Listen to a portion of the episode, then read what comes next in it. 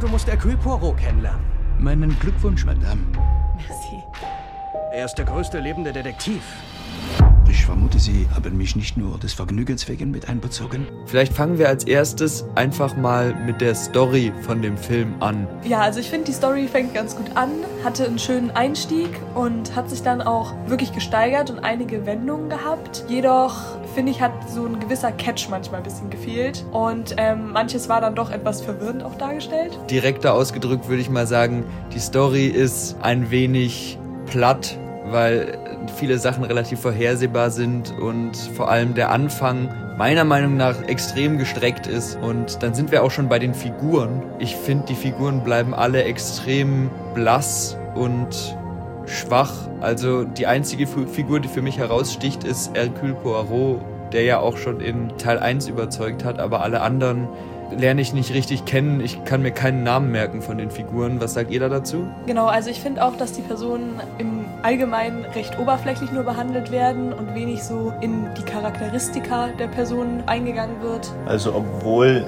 wirklich bekannte Schauspieler mit dabei sind, werden sie nicht wirklich weiter ausgeführt. Also man findet keine Bindung zu diesem Film. Ganz genau, also die Figuren werden von einem extrem starken Cast eigentlich verkörpert.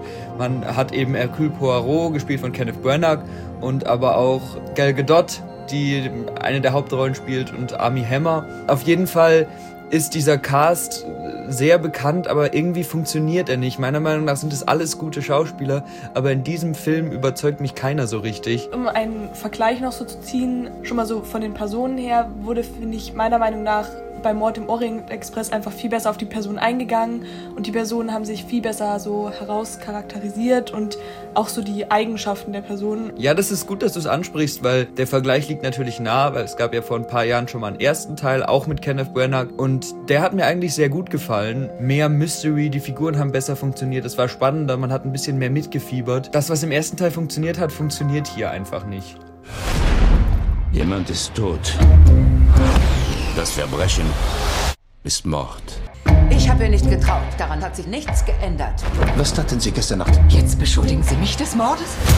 Er beschuldigt jeden des Mordes. Das ist ein Problem, gebe ich zu. Obwohl dieser Film so eine starke Besetzung hat, ist er ziemlich schwach.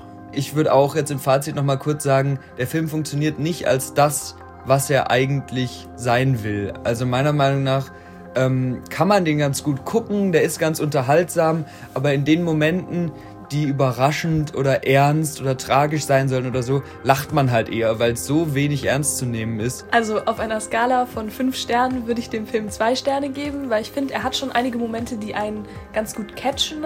Und er ist auch recht unterhaltsam und hat ein paar, wie gesagt, unerwartete Momente. Aber im Großen und Ganzen ist es einfach nur ein sehr oberflächlicher, teils schon überspitzter Film, der einfach nicht mehr realitätsnah ist. Ich bin Detektiv Hercule Poirot und ich liefere Ihnen den Mörder.